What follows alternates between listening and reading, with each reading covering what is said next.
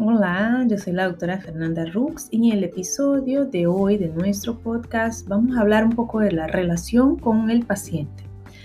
Trata a las personas como te gustaría que te trataran a ti. Por más obvio que parezca, esta no es la realidad de muchas clínicas. La empatía es la palabra clave para conquistar al cliente en el momento en que él elige tu clínica para someterse a un tratamiento. Ponte siempre en el lugar de tus pacientes. Ellos tienen dudas, tienen inquietudes y expectativas que deben ser atendidas por ti. Tu equipo debe estar preparado y capacitado para responder y contestar a todas las preguntas que puedan tener tus pacientes de una manera clara y objetiva. Utiliza los canales de venta que tenemos disponibles para mantener una relación cercana con tus pacientes. Infórmalos de las novedades, fideliza a tu cliente.